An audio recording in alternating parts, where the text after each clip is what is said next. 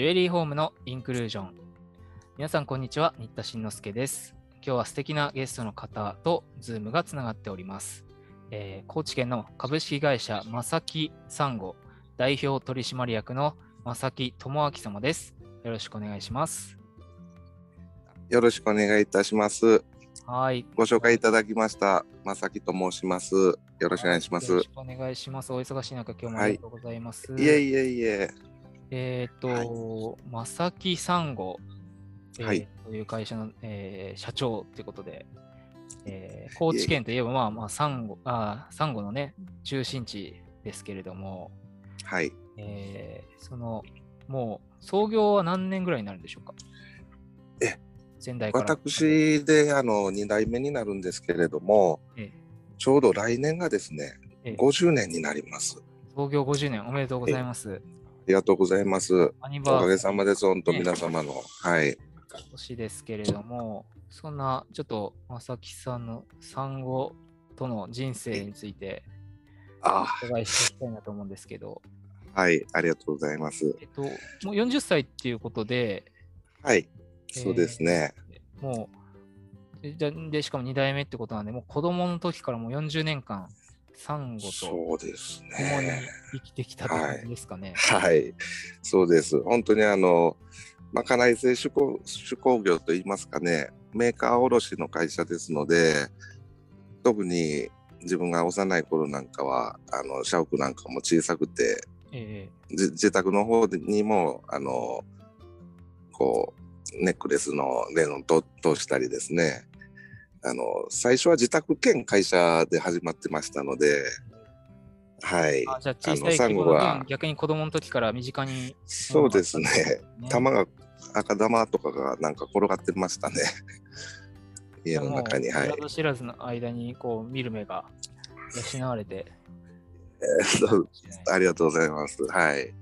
うん、子供の時そういうせそのまだ創業して先代が頑張ってるはい。成長の時期子供時代のエピソードでなんか思思い出深いこととかあります？そうですね。実はですね、あの、サンゴは身近にあったから逆にですけれども、まあ、やっぱりこう、金具とかリンゴの金具を見たり、それにダイヤがついていたりとか、ダイヤモンドも見見てきたんですよ、今まで。ああまああとはいえジュエリーってええ一緒に使われますもんね、ええええ。で、自分は一番最初に好きになったのは、サンゴが普通、まあ短すぎて当たり前でしたけど、逆に僕はダイヤモンドが好きになったんですよね。子供の時にええ。やっぱギラギラ輝きますからねそうですね。あの、それがまあきっかけで、あの、宝石自体がやっぱり好きになりまして、ええ。サンゴに限らず。そうですね。ダイヤモンドが好きになって、次にエメラルドがすごい好きになりまして、で、まあ、宝石のちょっと本を、小学生なりの本を見見てる中で、あ、ちゃんとこう、サンゴっていうのも、こう宝石として、あの、載ってるなとか、ええええ。逆にもそうれで昔から身近にあるとなんか当たり前になっちゃうのかなっていう感じです、そうですね、はい。なるほどそして宝う石、ん、逆に、逆に価値がこう、うんあの、逆輸入みたいな形もあがありましたね、自分は。やっぱはい最初子供の時とかはもともと実家がやってるもんだし、なんか全はい然ダイヤみたいに輝かないし、うんでうんうん。あんま好きじゃないなって思う時期もあったんですかね、やっぱり。そうですね。まあ、あの、嫌いになったことはもちろんないんですけど、あやっぱダイヤとかやっぱ綺麗やなとかは思いましたね。やっぱその鉱物の宝石と違うっていうのは分かりますから、やっぱ子供でも。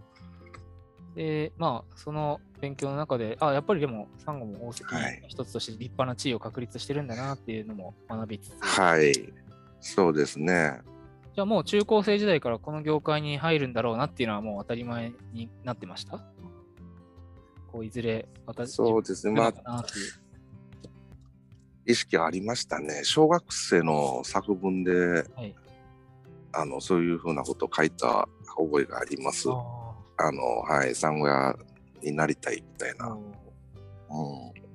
まあ、中高ではそういうことはあんまり中学生では思いませんでしたけどね。やはりあの高校3 2年3年の頃に進学も出てきまして、ねね、進路がね、はい。まあ、ともかく勉強が僕はもうちょっと嫌いに なってしまいまして、うん、えー、もうこの業界の勉強だけしたい。そうですね、もう大学はもう高校2年の時に、あの進学はもう自分の中で決めまして、もう専門学校に行こうと、宝石の。はい、東京の彦水のシェリーカレッジに迷わず入学、はい、そうです。はい。まあ、総合コースでいろいろ勉強されたんですよね。はい、え、まあ本当、それも皆様の周りの先生方はじめ友人に支えていただきながら、なんとか卒業させてもらいましたけれども、はい、学生の時って、どんな感じでした、はい、例えば、まあ、実家が産後屋だっていうのは、まあ、友達も知ってるわけじゃないですか。ええーまあ、学生だから一通り、その、まあ、逆にサンゴを扱うことの方が少ないかもしれないですよね。うんはい、カリキュラムとかでは、いろいろ多分まあ、ええ、やったりいろいろするじゃないですか。そうですね。やっぱり、まあ、当時、あの、ちょうど2000年でして、あのシルバージュエリーもかなりあブームで。こう、ええ、ブームにもなった時ですね、うん、始まりではなくてやっぱり。そういったジュエリーコーディネーターコースでしたからあのまだそういったシルバーのクラフトマンになりたいとかそういうそこまでの人間は少なかったですけど、うん、そうですね。まあ、先生とかに逆に結構質問されたりしましたね。サンゴの情報がやっぱり少ない身近じゃないじゃないですか。うん。それはあの卒業して以降もあの交流はさせてもらいました。あのサンゴのあのちょっと彫刻とかカメオとかあの材料あのちょっと送ってもらえないかとか、はい、ええええなかなかサンゴを、うん。いろんなつながりができて、学生としても、いろいろ、はい、友達とかもいろんな業界に育っていて。ええ本当にあの有意義なあの学生生活でした。はい。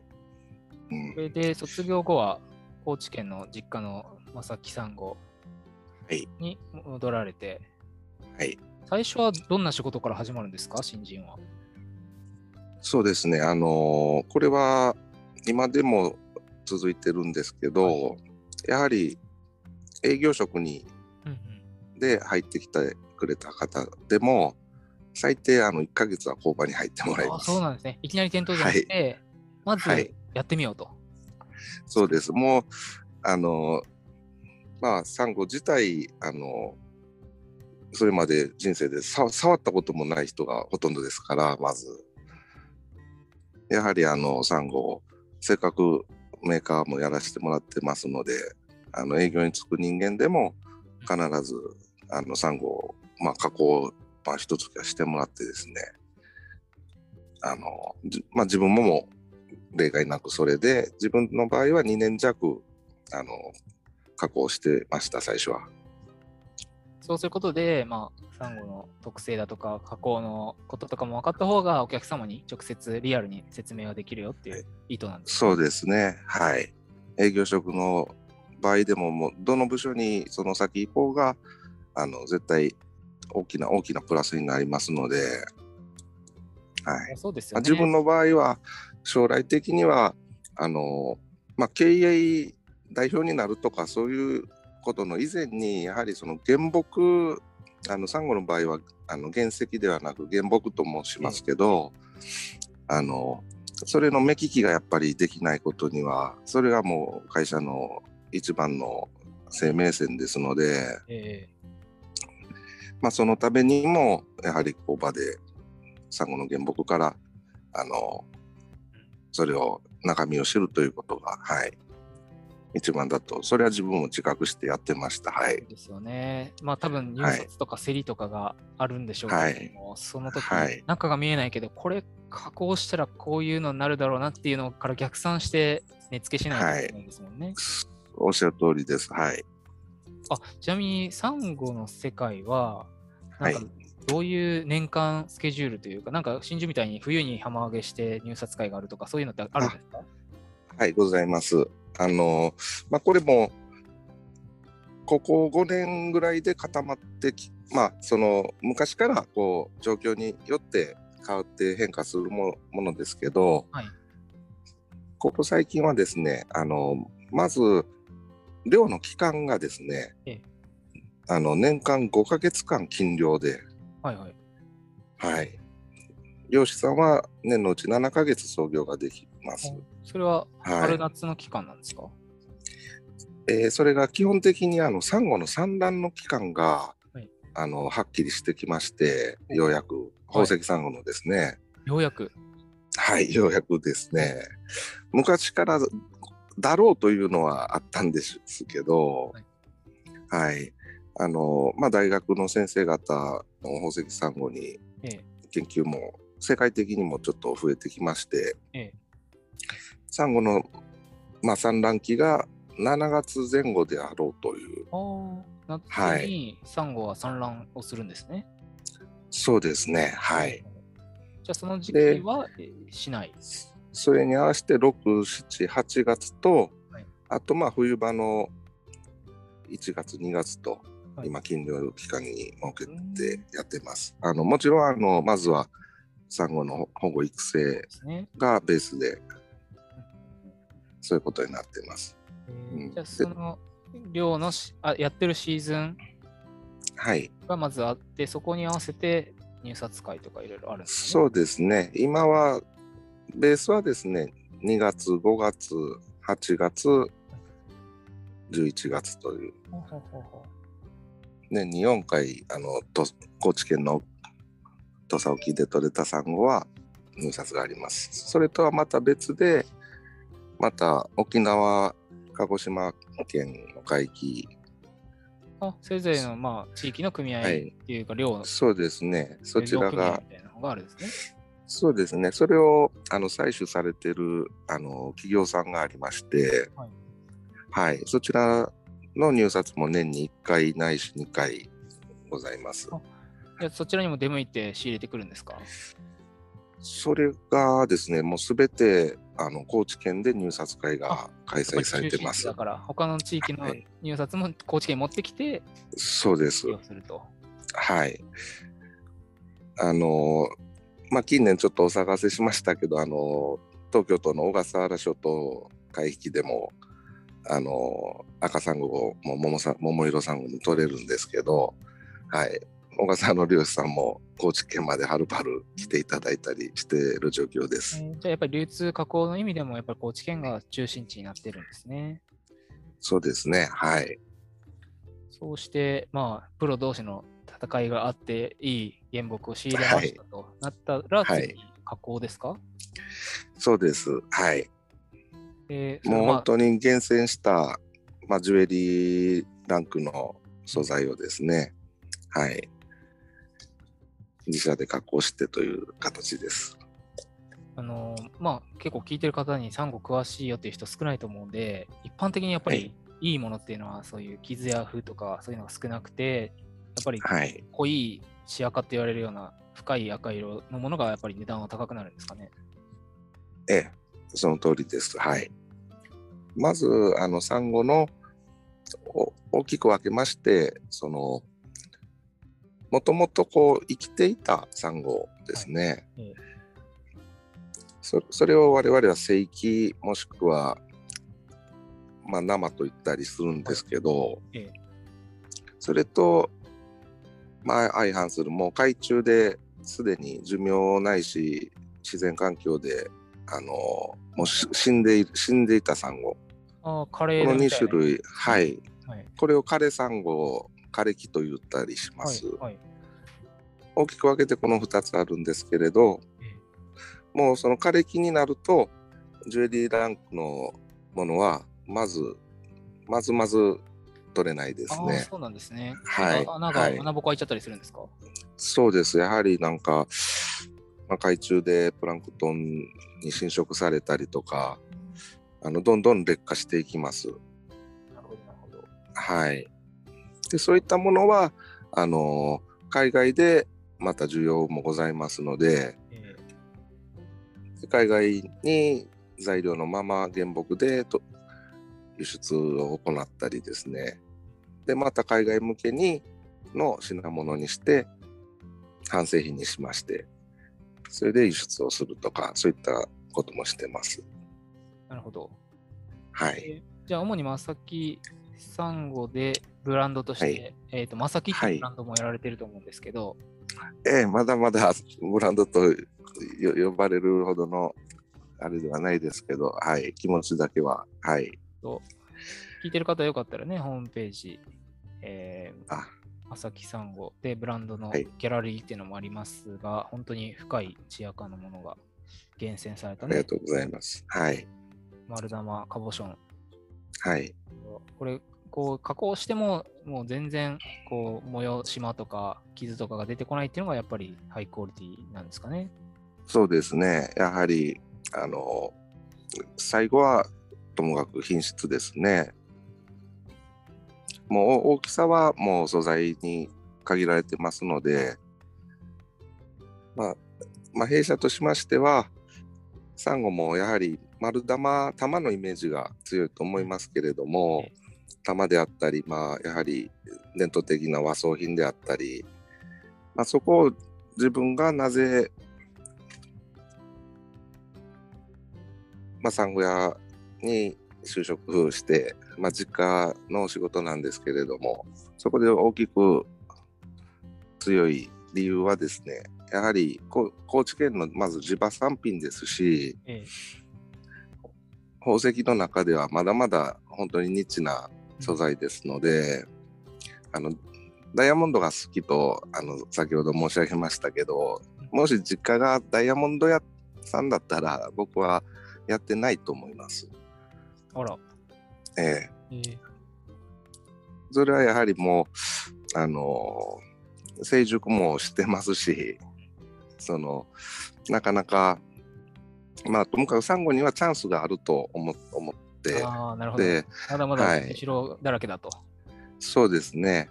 で、まあ、やはりサンゴ自体に対してもっと、もっとこう、スポットライトを当ててあげたいという、あちょっとおこがましいですけど、えもっとこう、皆さんにね、なサンゴって、あ、いい綺麗やなとか、あ、こんないいデザインがあるんだなとか、ええそういうことを知っていただきたくて、あの、仕事に就きましたね。はい。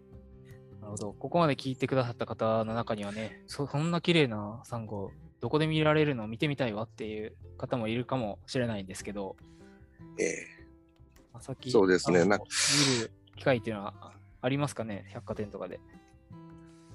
そうですね、あのなかなか店頭で店舗を構えてというのがあのできてないんですけれども、今、催事も少ないですもんね。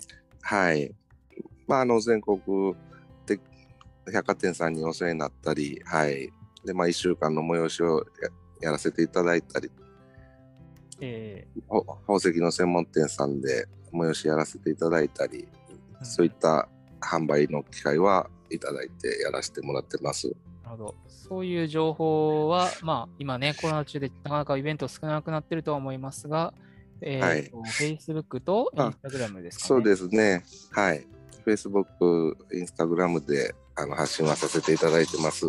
はい、えっ、と、Facebook も、えー株式会社まさきさんご、アットまさき .coral。えっ、と、Instagram の場合は、えー、まさき .coral ありがとうございます。はい。いただけるはい。とはい。はい。それ今ちょっと収録してるのが2021年の9月なんですけど、東部はい船橋でちょうどやってるんですか、あ、あそうですね。今絶賛、はい。開催させていただいてます。なるほど、なるほど。はい。そういう期間限定のね、ポップアップ的なイベントも結構関東とかでもあるということなので、えーはい。興味がある方、フォローして最新情報をチェックしてみてください。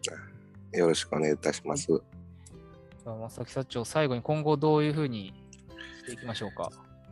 そうですね。あの、もちろん一会社としてもそうですけど、まあ、業界としてですね、あの、皆さんに産後のことをたくさん知っていただくことと、やはり、あの、SDGs をもとにですね、ええ。まあ、サンゴの保護育成活動あの最近はあの増養殖事業もあの、ええ。始まりまして、はい、また手探りな部分もたくさんあるんですけれどもあのサンゴの増養殖にちょっと挑んでおります業界としても、はい。真珠とかと違って、サンゴっていうのは養殖がに今の科学技術では不可だと言われていますけど、まあはい。まあ、枝をね、こうきちっとはい。整備して、海底にこはいう漁場を整備するっていうことで、まあ、はい。数十年後、数百年後かもわからないけど、それがはい。育って、また宝石サンゴになっていくっていう、そういうプロジェクトなんですよね。はいありがとうございます。いや年間に、何でしたっけ、本当 0. 何ミリとかしか育たないって、はい。本当果てしないなと思って、あそうですね本当に。今のところそういうもう。1年とかで素早く育つっていう方法はないんですもんね。そうですね、いろいろ、あのー専門の方が取り組んでこられた過去はあるんですけど、はい、なかなかもう自然の力には及ばないみたいですね、なかなか。しかも普通のあの我々がイメージするサンゴ礁とかとは違って深海で育つものですからね。そうですね、はい。深海にうん、こうそういう環境を整えて、あとはひたすら待つのみはいっていう感じですよね。そうですね。はい、あの浅瀬の増殖サンゴはですね、あの光合成が必要なんですけれども、あの宝石サンゴはそのあの機能を備えてないんですよね。それがまた不思議なところで、全くこう違う生物みたいです。まあ、あの先生あの大学の先生がおっしゃってましたけど、同じ哺乳類でも哺乳類に例えるなら人間とカモノハシぐらい全然違うあ そんなに生き物だとおっしゃってました。はい。なるほど。はい。した。まあ、そんなね、まあ、100年後も日本の近海ではい。石サンゴが取れるようなね、はいサンゴとしての永続性っていうんですか、長く続くようにっていう取り組みもされているということで、そうですね。はい。持続的な、はい。